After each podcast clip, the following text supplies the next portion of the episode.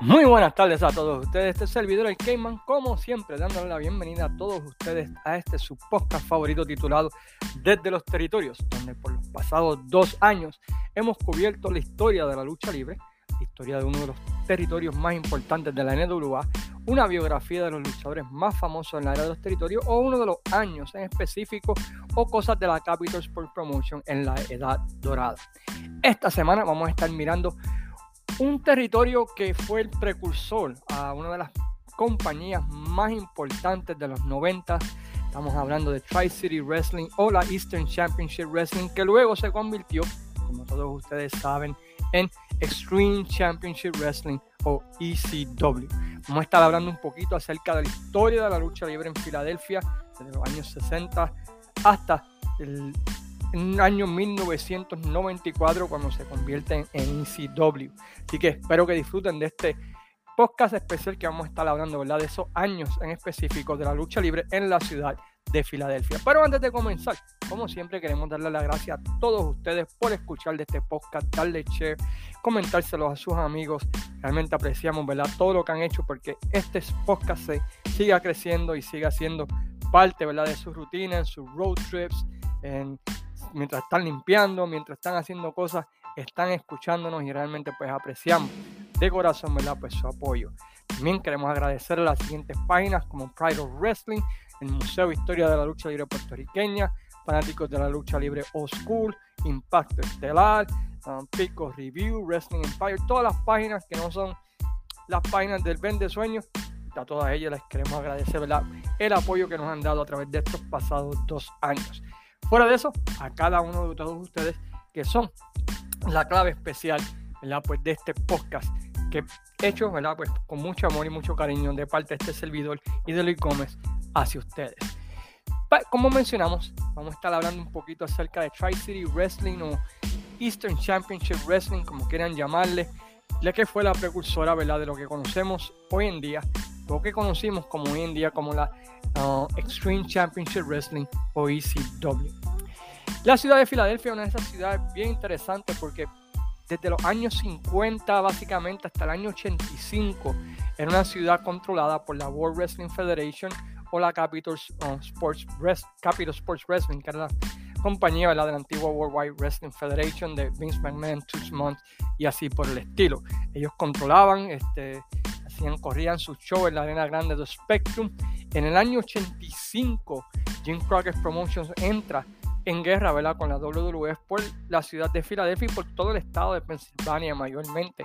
E increíblemente, pues la fanaticada de Filadelfia comienza a abandonar a la WWF y se van con Jim Crockett Promotions. Y Jim Crockett Promotions ya para el año 86, principio del 87, pues dominaba en cuestión de asistencia, en cuestión de fanaticada, ¿verdad? Pues a la World Wrestling Federation, que, era, que había sido por mucho tiempo pues la empresa principal de la ciudad de Filadelfia. Una de las razones principales porque la fanaticada de, de Filadelfia, pues era una fanaticada pues que le gustaba más pues ustedes han visto ECW, ¿verdad? Pues ese tipo de fanaticada era el, la, fanaticada de Filadelfia. Así que para ellos se les hacía más fácil identificarse, ¿verdad? Con el estilo sureño de lucha de la NWA o Jim Crockett Promotion que con el estilo, ¿verdad? De Hulkamania y así por el estilo de la World Wrestling Federation. Como consideramos también con la muerte de los territorios a finales del 89 y principios del 90, pues la cantidad de lugares donde los luchadores podían ejercer su profesión fuera de la World Wrestling Federation y la World Championship Wrestling, pues cada vez era más pequeño. En el sur tenías a Memphis, en Texas tenías un híbrido de las federaciones de Memphis y World Class y Puerto Rico para la WWC. Fuera de eso, pues había una gran sequía en cuanto a lugares donde podían luchar y básicamente, ¿verdad? Pues ocurrió como ocurrió en Puerto Rico, ¿verdad? Pues no había muchos lugares, las estrellas que habían pues no eran, ya eran pasadas de moda, ya eran luchadores, ¿verdad? Pues quizás pues no estaban en su prime, aunque eran de nombre, pero ya WWF o WCW pues la había usado y, no tenía lugar para ellos. El área de Filadelfia en ese tiempo, pues como consideramos era un área donde la fanaticada era más fanática de la lucha más sangrienta que daba la NWA que la que daba la WWF. Pero la WCW estaba imitando la WWF durante ese tiempo y cortó el estilo sangriento que caracterizaba a la NWA de los 80. debido a que el producto de la lucha libre pues estaba más sanitizado. Ya, no pude decir esa palabra, disculpen. Esto llevó a que Joe Good, Goodhart, quien tenía un programa de radio llamado eh, ¿cómo se llama el programa? Oh, Wrestling Radio, perdón, viera que podía existir una promoción que llenara ese vacío que habían dejado tanto la WWF como la WCW en ese tiempo y crea una empresa llamada Tri-State Wrestling que cubría el área de Pennsylvania, Delaware y New Jersey, aunque la ciudad principal o centro de operaciones pues era la ciudad de Filadelfia.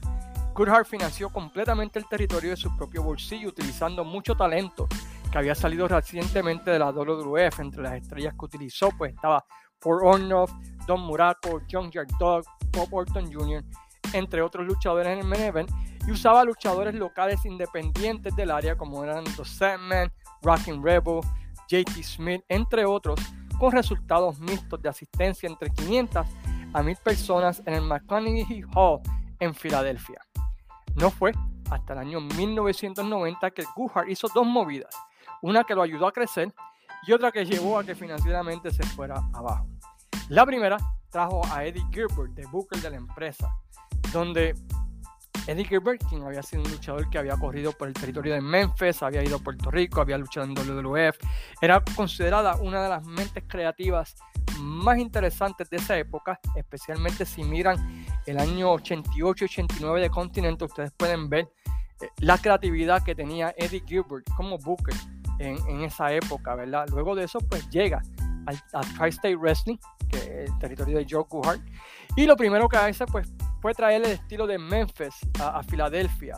Eh, East Coast Memphis le llegaron a llamar durante ese tiempo, un estilo más hardcore, más sangriento, con todo tipo de luchas con estipulaciones, que levantó el territorio, levantando las asistencias a cerca de 2.000 personas por show. Así que estamos hablando ¿verdad? de 500 a 2.000, pues revivió. Eh, el territorio utilizando lo que en inglés se conoce como shot en el territorio, teniendo feudos violentos con diferentes circunstancias, estipulaciones, luchas que quizás no se habían visto en mucho tiempo en esa área de Filadelfia. La otra movida, y debido a las que la asistencia habían sido levantada a 2.000 personas por show, trajo publicidad a la compañía, especialmente de las revistas como Pro Wrestling Illustrated, que durante ese tiempo habían sido baneadas por Vince McMahon y la WWF, que empezaron a cubrir los eventos porque necesitaban artículos para vender la revista.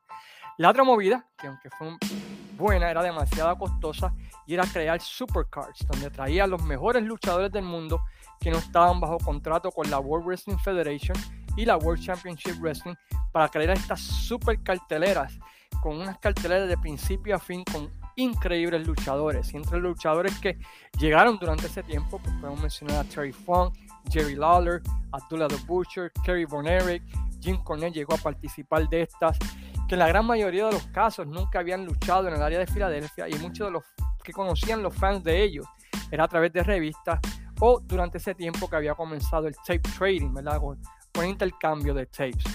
El feudo más importante de esta empresa durante ese tiempo pues lo fue el feudo entre Cactus Jack versus Eddie Gilbert, que cada vez tenía una estipulación diferente, culminando en la cartelera Summer Sizzler 2 en agosto 3 del año 91, donde lucharon tres veces en la cartelera. Una idea que después la WWF se robó el concepto para la lucha Three Stages of Hell, donde la primera lucha era una donde las caídas contaban donde quiera, la segunda era una lucha en camilla y la tercera lucha en el mismo evento era una lucha enjaulado.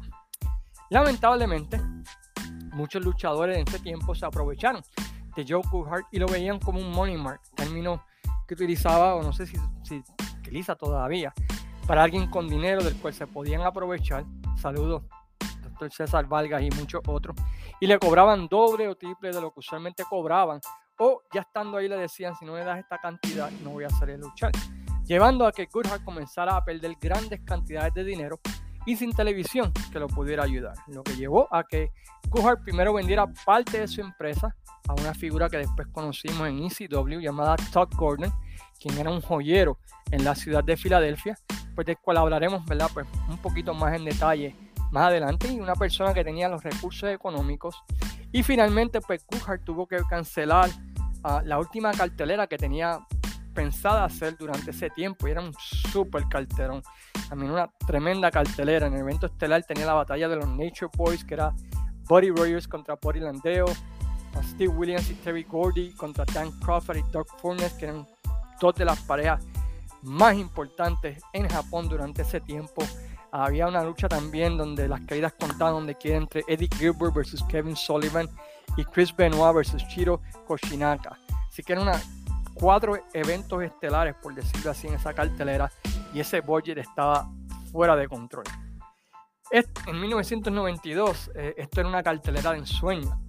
Finalmente, Goodhart decide vender su empresa en su totalidad a Todd Gordon y pues Gordon comienza a realizar algunos cambios eh, en la empresa para el bien. El año 92, no sé si se han dado cuenta o, o aquellos que veían lucha libre en ese tiempo, fue uno de los peores años para el deporte de la lucha libre. Es más, el año 92-93, horrible, horrible. La WWF se encontraba en los primeros meses del escándalo más grande que tuvieron cuando Vince se metió en problemas por distribución de esteroides. La WCW no se había recuperado de la salida de Ric Flair en el 91 y el resto del mundo de la lucha libre, con excepción de Japón, pues este pues no fue no fue este la mejor que digamos. Puerto Rico en el 92 fue fatal también. fue un año horrible para la lucha libre. Lo que es 92 y 95 para mí fueron este, malos, malos, malos. Eh, pero anyway, volviendo al tema, ¿verdad? Lo que estamos hablando de, de Tri-State Championship Wrestling. Como mencionamos, Todd Gordon este, compra entonces la, empresa de manos de Kurt Hart. Y como sabemos, Todd Gordon es un super fan de la lucha libre, era dueño de una exitosa joyería y de una compañía prestamista que todavía existe en el área de Filadelfia.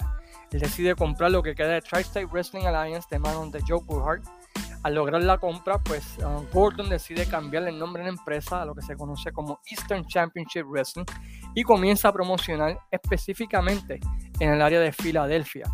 Pero en vez de ir a los mismos lugares que el Guhart, este empieza a correr shows en bares y en street clubs del área, ya que quería un producto más adulto y en lo que recuperaba su inversión, pues quería correr en lugares más pequeños, cobrando taquilla mucho más cara de lo que cobraba la Joe Guhart.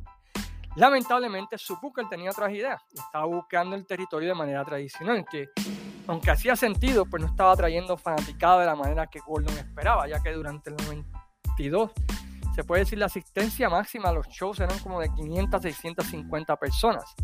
Así que eh, le dan un chance, ¿verdad? Al Booker quien proceda a correr un ángulo súper racista, donde pintan un luchador negro con pintura blanca, lo que lleva a que Gordon despidiera, ¿verdad? Pues a, su buque en aquel tiempo que era ¿verdad? Winters y trae de nuevo ¿verdad? a Eddie Gilbert. Eddie Gilbert utiliza el otoño y primavera del 93 para reestructurar el roster y empezar a implementar nuevamente su filosofía de booking.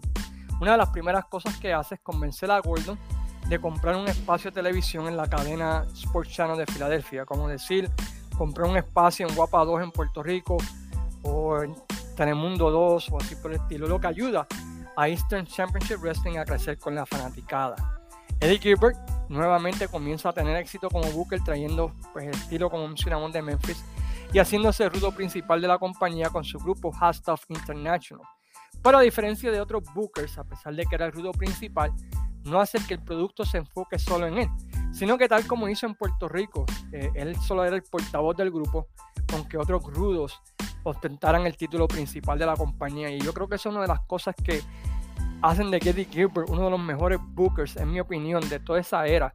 Y uno de los mejores bookers de todos esos tiempos, al igual que Dodge Mantel, que a pesar de que eran el portavoz del grupo o el líder del grupo, realmente pues tenían otras personas ostentando el título. El producto, pues vuelve a cambiar de uno tradicional donde la sangre corría con muchas luchas estipulaciones. Este producto creció a tal manera que es necesario conseguir un lugar más grande para correr el show. Y en mayo 14 del 93 la compañía debuta en lo que se conoce como el Bingo Hall, o el famoso ECW Arena.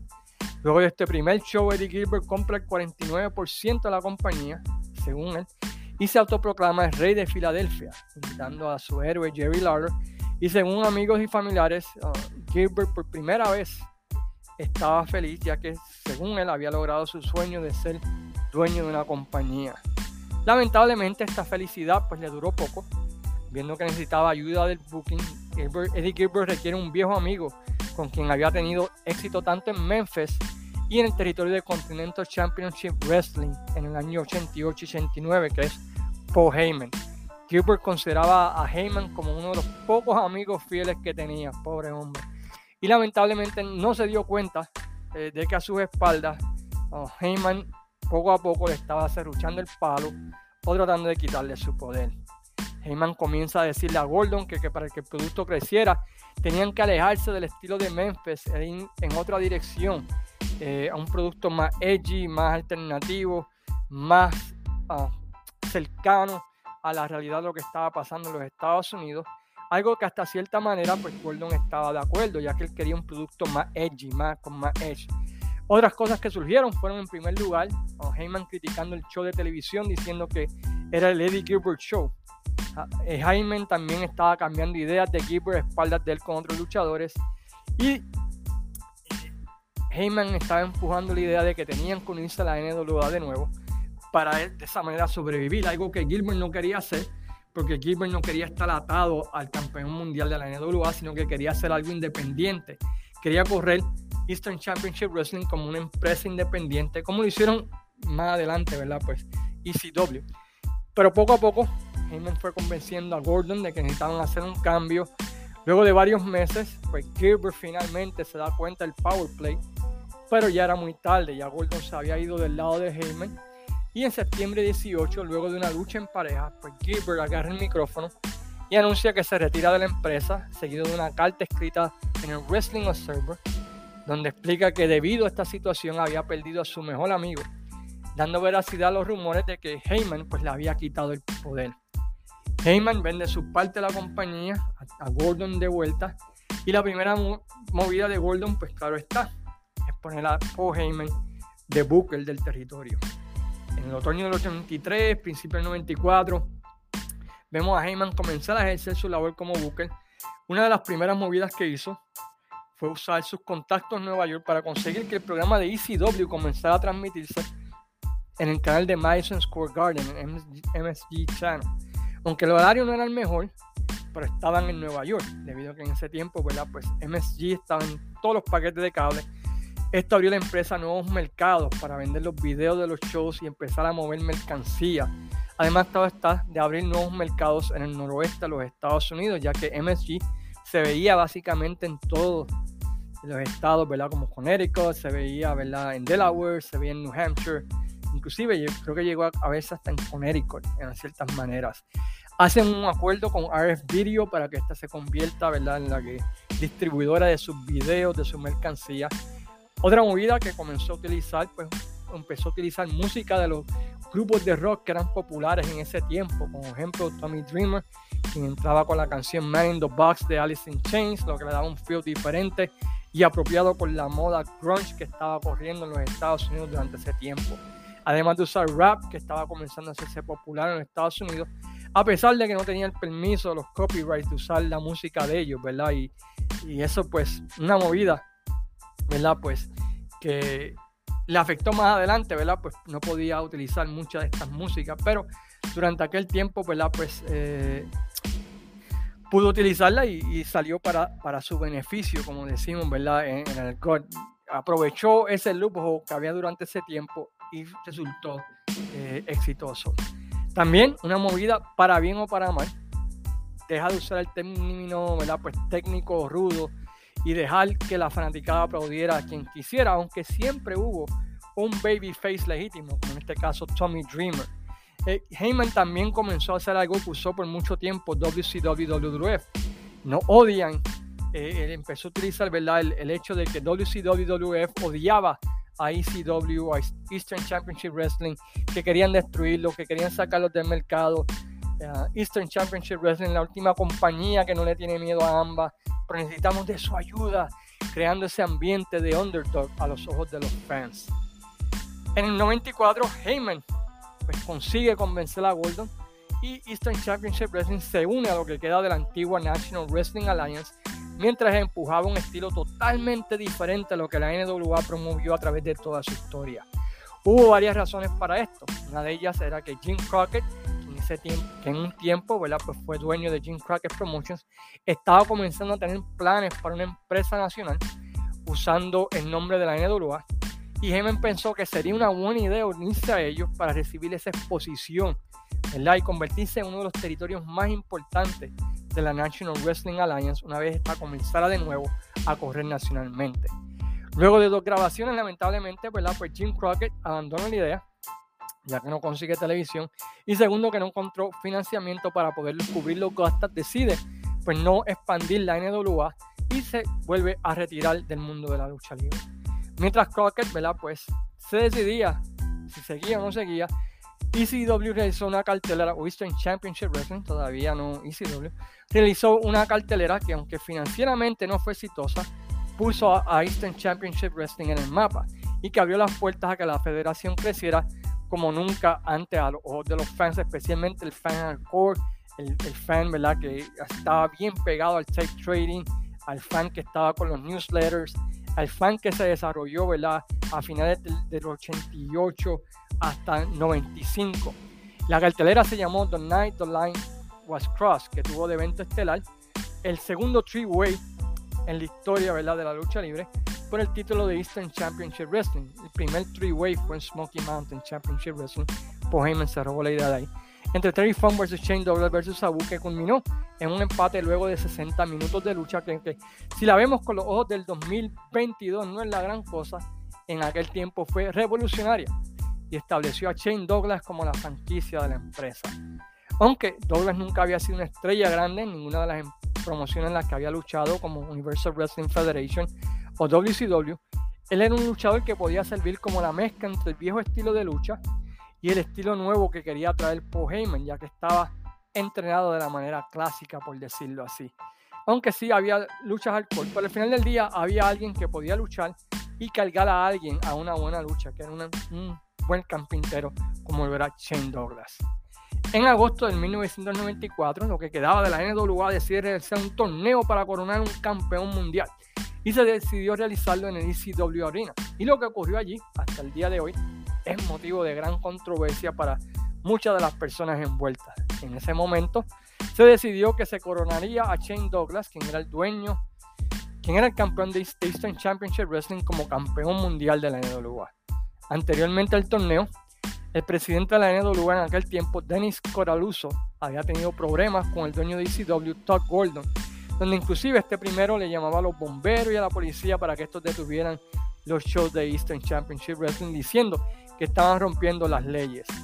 Heyman logró una paz entre ambos que llevó a que se realizara este torneo. Pero esto simplemente era una trampa, ya que por un lado le dijo a la NWA que todo estaba bien, pero por el otro lado, Todd Gordon y Heyman tenían instrucciones, ¿verdad? O le habían dado instrucciones a los luchadores, o especialmente a Shane, que cuando ganara el título lo tirara a la basura y proclamara el título de ECW como el único que valía la pena. Dicho y hecho, luego de un buen torneo, cuando ganó el título, Shane realizó un increíble pipe bomb donde destruye completamente a la NWA, a todos los luchadores que habían participado, ganando el campeonato mundial, a los luchadores que luchaban todavía ¿verdad? para la NWA y más importante, destroza el título mundial de la NWA llamándolo obsoleto sin ningún valor. Douglas luego tira el título del piso y se proclama el primer campeón de Extreme Championship Wrestling en frente a los promotores y directivos de la NWA que fueron sorprendidos por esta acción. Al principio, Coraluso pensó que este iba a ser el comienzo de un feudo entre NWA versus ECW, pero en realidad era básicamente una traición de Gordon y Heyman, básicamente un fuck you, get out of here, de Gordon y Heyman, ¿verdad? De la ECW a la NWA.